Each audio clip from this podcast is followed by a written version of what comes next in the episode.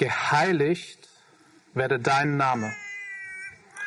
Dein Reich komme und dein Wille geschehe, wie im Himmel, so auf Erden. Das ist ein Teil von dem bekanntesten Gebet auf der ganzen Welt, dem Vater unser. Das sind die ersten drei Bitten von dem Gebet, das wie kein anderes Gebet in fremde Sprachen übersetzt wurde. Das wie kein anderes Gebet gebetet wird, nämlich in so gut wie jedem Gottesdienst.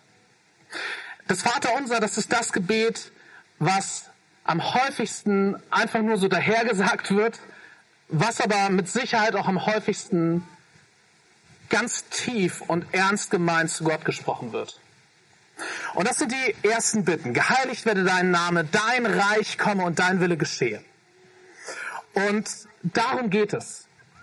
Darum geht es im christlichen Glauben, darum geht es in der Kirche, in der weltweiten Kirche, in, in Kirchenverbänden, in einzelnen Gemeinden, in Gruppen von kleine, kleine Gruppen von Christen im, im Leben einzelner Christen. Was heißt das? Geheiligt werde dein Name. Die Kirche und Christen gibt es nur, damit das passiert, damit immer mehr Menschen Gott kennenlernen und verstehen, wer er ist und wie herrlich und wunderbar er ist und ihm die Ehre geben, seinen Namen heiligen, ihn anbeten, auf ihn zu schauen. In dieser Welt gibt es, gibt es Menschen, die Gott kennengelernt haben, ein Stück weit, niemand vollkommen, und die verstanden haben, dass Gott so wunderbar und herrlich ist. Und die deswegen zu ihm beten und zum Beispiel Gottesdienste feiern. Und es gibt Menschen in dieser Welt, die das nicht begriffen haben, die das noch nicht begriffen haben. Aber eines Tages steht in der Bibel, das schreibt Paulus im Brief an die Philippa Kapitel 2, eines Tages wird sich jedes Knie beugen und jede Zunge wird bekennen, dass Jesus der Herr ist. Jedes Knie wird sich beugen und jede Zunge wird bekennen, dass Jesus der Herr ist. Eines Tages wird es Wirklichkeit sein, dass alle Menschen Gottes Namen heiligen. Und nicht nur die Menschen. Die ganze Schöpfung, alle Tiere und die Natur. Und, und manchmal gucke ich in die Natur und denke, hey, die ist uns einiges voraus. Wenn Vögel Lieder singen, ist das ein Lob ihres Schöpfers. Wir hören gerade Rauschen im Wind und ich glaube, das bedeutet, dass dieser Baum dort gerade Lobpreis macht. Eines Tages wird sich jedes Knie beugen und jede Zunge wird bekennen, dass Jesus der Herr ist. Geheiligt werde dein Name. Und dein Reich komme.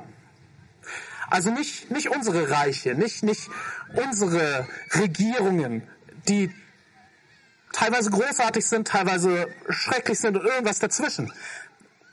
Nein, Gottes Regentschaft, dass Gott der König ist, dass er der Herr ist inmitten all unserer Länder und Nationen und Regierungen.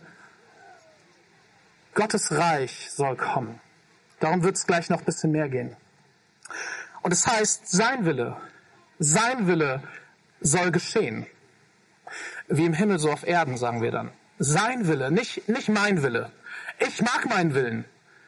Ich mag auch demokratische Mehrheitsbildung und unseren demokratischen Willen aber nicht mein Wille, so cool ich ihn finde, auch nicht unsere demokratischen Mehrheitswillen, die häufig sehr, sehr gut sind. Nicht immer, aber häufig sehr, sehr gut sind. Nein, sein Wille.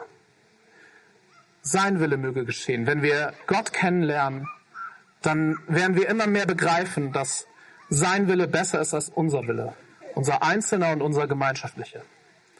Geheiligt werde dein Name, dein Reich komme, dein Wille geschehe, wie im Himmel, so auf Erden sein Reich.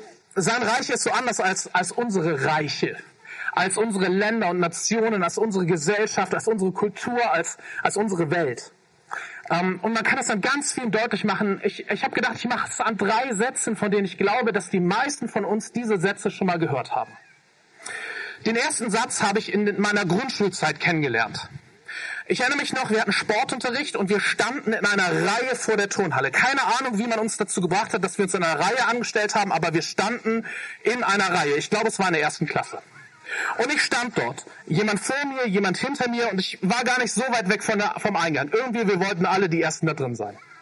Und dann bin ich aus irgendeinem Grund, ich weiß nicht mehr warum, ich bin aus der Reihe rausgetreten und irgendwo hingegangen, habe irgendwas gemacht und dann wollte ich zurück an meinen Platz. Aber mein Platz war nicht mehr da. Direkt hinter der Person, die vor mir stand, stand jetzt die Person, die hinter mir stand. Die sind alle aufgerückt und wollten mich nicht mehr dazwischen lassen. Und diese Person, die hinter mir stand, sagte zu mir folgenden Satz. Weggegangen, Platz vergangen. Wer von euch kennt diesen Satz? Weggegangen, Platz vergangen. Das ist eine überwältigende Mehrheit.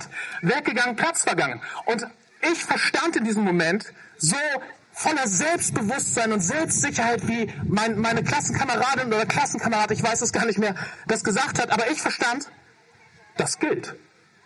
Das ist ein Gesetz. Das ist eine, eine Gesetzmäßigkeit. Und da kann ich noch so sehr sagen, aber ich stand doch eben hier. Nein, es gilt. Weggegangen, Platz vergangen. Ich glaube, wenn wir ein bisschen über diesen Satz nachdenken, merken wir, das spielte nicht nur in unserer Grundschulzeit eine Rolle, das gilt in unserer Gesellschaft insgesamt. Aber ich möchte die Frage stellen, gilt es auch bei Gott? Das gilt in, in, den Reichen unserer Welt, in unseren Reichen, in unseren Gesellschaften, in, in meiner Grundschulklasse. Da galt das. Aber, aber gilt das bei Gott? Sagt Gott zu uns, weggegangen, Platz vergangen? Nein. Und ich will es ganz persönlich machen. Wie oft bin ich zu Gott gekommen und habe mich bildlich gesprochen in seine Arme geworfen. Im Gebet. In Gebets- und, und Anbetungszeiten. Und ich bin zu Gott gekommen und ich, wie oft habe ich gesagt, Gott, ich, ich gebe dir, geb dir mein Herz, mein ganzes Leben. Ich komme zu dir. Und wie oft bin ich an irgendeinem Punkt dann wieder weggegangen. Weggegangen von Gott. Und Gott spielte nicht mehr diese zentrale Rolle in meinem Leben. Irgendwie schon. Und, und ich war auch immer noch Christ, aber, aber ich bin irgendwie wie weggedriftet von Gott. Und dann gab es immer wieder Momente, wo ich wieder zurückgekommen bin. Wieder zu Gott. Und worauf bin ich gestoßen? Gott hat mir niemals gesagt, Andi, tut mir leid, weggegangen, Platz vergangen. Ich habe keinen Platz mehr für dich, stell dich da hinten an. Ich kümmere mich jetzt um andere. Niemals. Ich bin immer auf die immer offenen Arme Gottes gestoßen. Das letzte Mal vor ein paar Tagen. Einige bei uns aus der Gemeinde waren die letzten Tage auf einem Kongress in Leipzig. Ein Kongress, wo ganz viele Christen zusammengekommen sind und äh, das Ziel war, dass wir ermutigt und mit ganz vielen neuen Ideen zurück in unsere Gemeinden kommen. Und hier bin ich jetzt ähm, ermutigt und mit einigen neuen Ideen. Und es gab dort eine eine Gebetszeit. Wir haben, wir haben Gott angebetet mit Liedern. Und es ist einfach irgendwie so über mich gekommen. Ich bin auf die Knie gefallen und ich musste anfangen zu weinen. Ich bin Mann. Männer weinen selten in unserer Gesellschaft. Im Reich Gottes weinen sie manchmal. Und es war nicht so, dass ich gesagt habe, ich will jetzt weinen, sondern es, es fing einfach an. Und ich bin wieder zu Gott gekommen und ich habe gesagt, Gott, ich, ich war so lange nicht mehr so nah bei dir. Ich habe ich hab irgendwie mit dir gelebt, aber doch auch ohne dich. Und ich, ich will wieder neu ganz zu dir. Ich habe geweint und ich habe gespürt, ich bin hier in den offenen Armen Gottes. Und da war nichts, nichts von einem weggegangenen Platz vergangen. Also, in unserer Welt gilt nach wie vor an den Grundschulen und auch ansonsten weggegangen, Platz vergangen. Aber bei Gott, bei Gott sind diese immer offenen Arme. Bei Gott wirst du diesen Satz niemals hören. Beispiel Nummer zwei. Ich erzähle euch jetzt eine Geschichte aus der letzten Woche von meiner Frau, von Antonia. Die hatte telefoniert ähm, mit jemandem und die telefonieren häufiger und dieses Telefonat, das hat sie genervt, weil die Person am anderen Ende des Hörers, ähm, die hat also Antonia hat das Gefühl, dieses Gespräch, das haben wir jetzt schon wirklich häufig geführt. Die Person tut gewisse Dinge und ist dann in einer blöden Situation und beklagt sich darüber. Und Antonia denkt, hey, ja, du tust auch viel dafür, um in dieser Situation zu sein. Wir haben schon häufig darüber geredet und die Lösung liegt auf der Hand. Und auch darüber haben wir schon häufig geredet. Und das ist jetzt nicht so, dass du gesagt hast, ja, die Lösung ist völlig blöd. Und wieder und wieder. Und Antonia war richtig genervt und, und hat dann irgendwann kurz angebunden dieses Telefonat beendet. Und dann, dann hat sie sich Zeit genommen zum Beten. Übrigens nicht, weil sie gerade für diese Person beten wollte, sondern einfach, weil sie gerade Zeit hatte.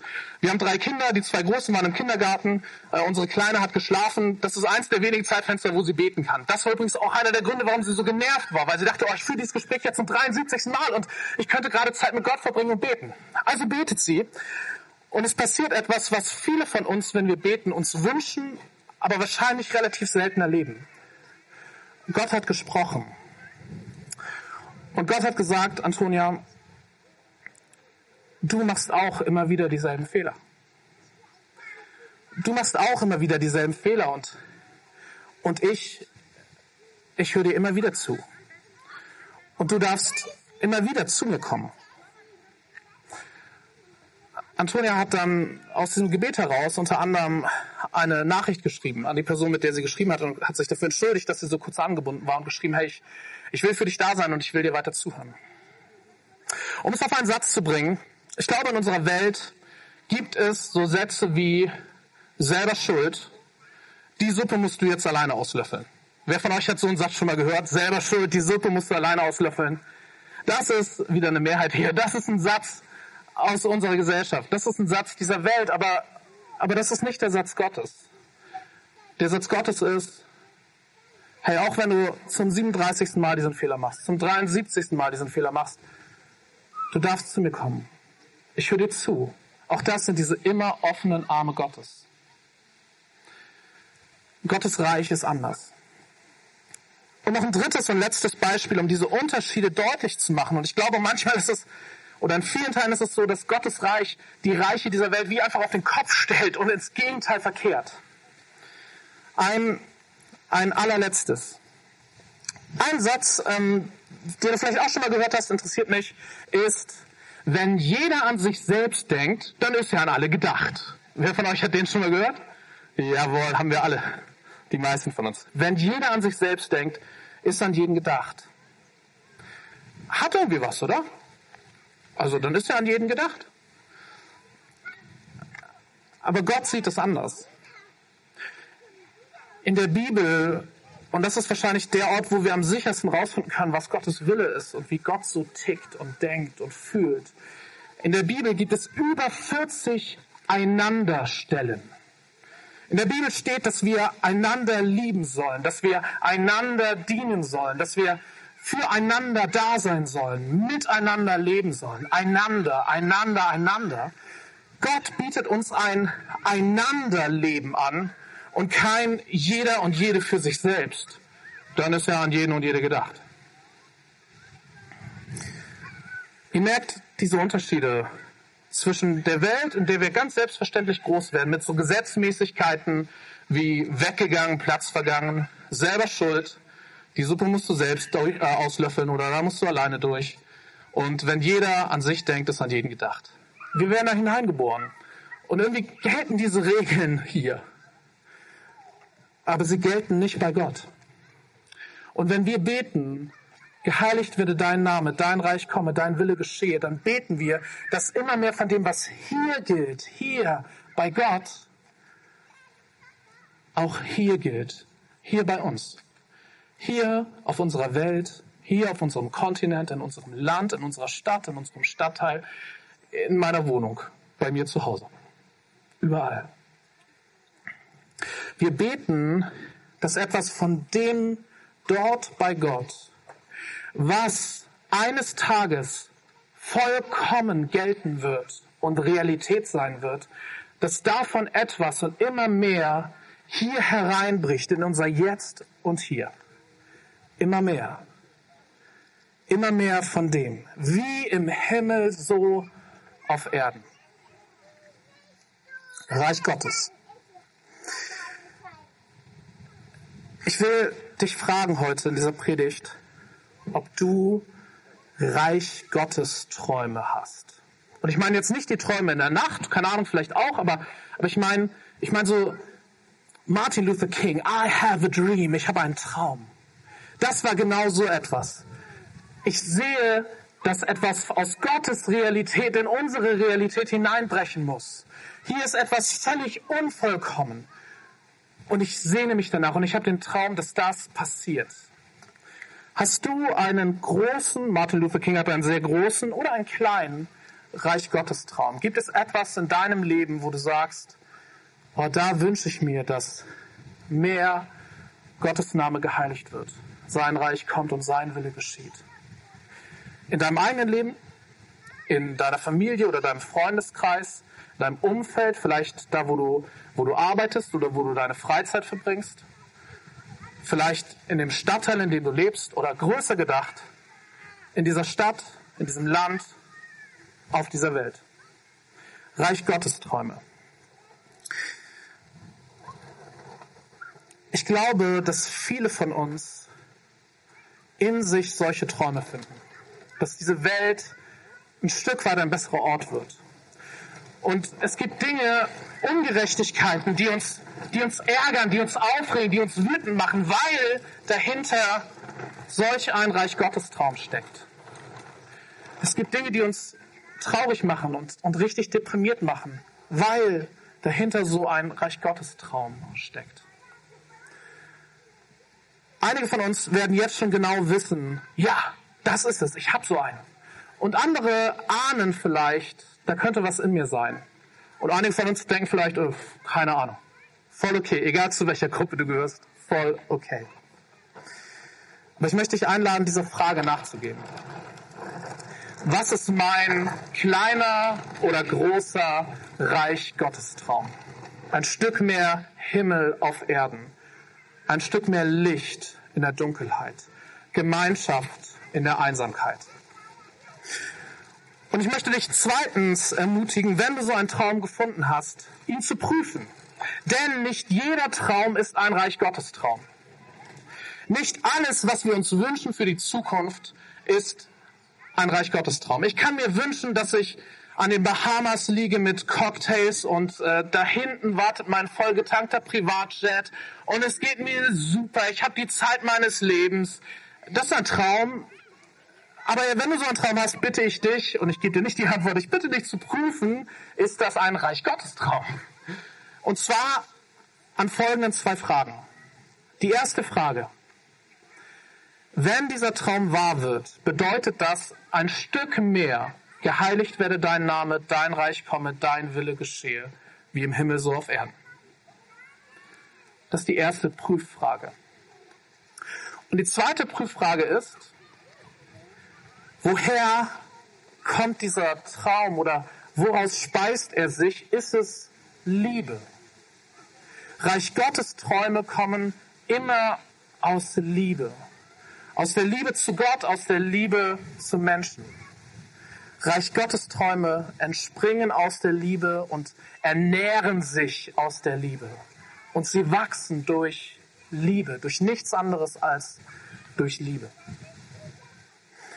Ich will dich also heute einladen und ermutigen, erstens zu fragen, was ist mein großer oder kleiner Reich Gottes Traum? Such dir einen aus.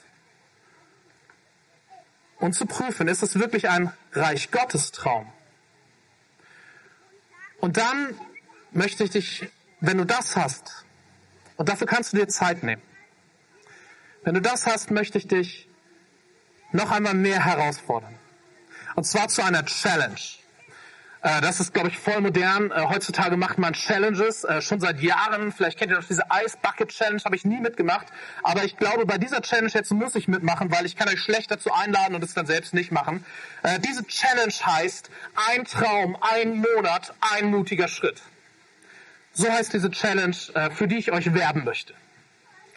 Ein Traum, ein Monat, ein mutiger Schritt. Und diese Challenge geht so.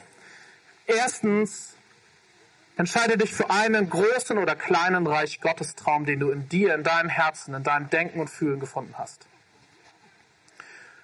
Und schreib ihn auf. Schreib ihn auf. Schreib ihn mit den Worten auf, die für dich die, die besten sind, die prägnantesten, die genauesten, die, die dich am meisten begeistern, die das in deiner, in, in, in deinen Worten, in deiner, in deiner Welt zum Ausdruck bringen. Ein Traum Ein Monat. Ich will dich einladen, ich will dich herausfordern, einen Monat lang bewusst mit diesem Traum zu leben. Das heißt, dass du ihn dir immer wieder vor Augen hältst. Du hast ihn formuliert, schreib ihn auf, liest dir das immer wieder durch. Auf dem Kongress, wo wir waren, da war ein junger Mann und der hatte so einen Traum und der hat ihn sich übers Waschbecken geschrieben. Jedes Mal, wenn er sich die Hände gewaschen hat oder Zähne geputzt hat, hat er diesen Traum gelesen. Leg ihn dir äh, übers Waschbecken oder leg ihn dir in den Schuh rein oder auf den Nachttisch oder wo immer du viel Zeit verbringst. Hab ihn vor Augen. Mach dir in deinem Handy eine Erinnerung, jeden Tag einmal oder mehrmals, wo, wo das aufploppt. Erinnere dich daran und rede mit Leuten darüber. Bleib mit deinem Traum nicht in deinem eigenen Herzen, sondern sprich mit Menschen, wo du sagst, hey, die werden mich bestimmt verstehen. Und vielleicht findest du ja Unterstützerinnen und Unterstützer, Leute, die sagen, hey, ich finde es toll, dass du diesen Traum hast und ich will dich unterstützen. Menschen, die, die für dich beten, Menschen, die sagen, hey, ich, ich will dir helfen, ich, ich mache irgendwie mit. Gibt es was, was ich tun kann? Also ein Traum, ein Monat und ein mutiger Schritt. Die Challenge ist, im Laufe dieses Monats einen mutigen Schritt zu unternehmen. Nicht mehr. Du musst nicht jeden Tag etwas für deinen Traum machen. Die Challenge ist, einmal in einem Monat einen Schritt zu machen, der dich ein bisschen Mut kostet. Und das soll wohl überlegt sein. Fang nicht einfach an, ohne nachzudenken, tausend Sachen zu machen, sondern mach das aus dem Gebet heraus, aus dem Nachdenken, aus, aus dem Reden mit anderen darüber. Und finde irgendwann in diesem Monat einen mutigen Schritt, eine Sache, die du machst. Und dann, wenn diese Challenge zu Ende ist, in einem Monat, dann schau auf diesen Monat zurück und schau auf deinen Traum und guck, ist dieser Traum gewachsen? Ist vielleicht schon ein bisschen was von diesem Traum sogar Wirklichkeit geworden? Oder bist du ermutigt, von äh, diesem Traum zu träumen? Hast du das Gefühl, Gott sagt dir ja, ja, das möchte ich, dass du das weiter verfolgst. Ich bin bei dir. Ich mache mit. Haben andere Leute gesagt, hey, das klingt richtig super. Ich glaube, das ist genau dein Ding.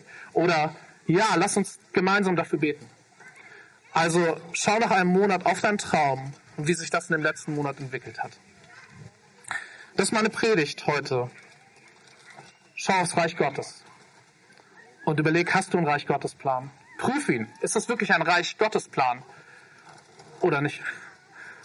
Und wenn du so etwas hast, mach doch diese Challenge, ein Traum, ein Monat, ein mutiger Schritt.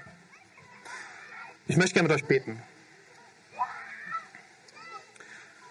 Vater, was können wir, was können wir Besseres und, und mehr beten als geheiligt werde dein Name?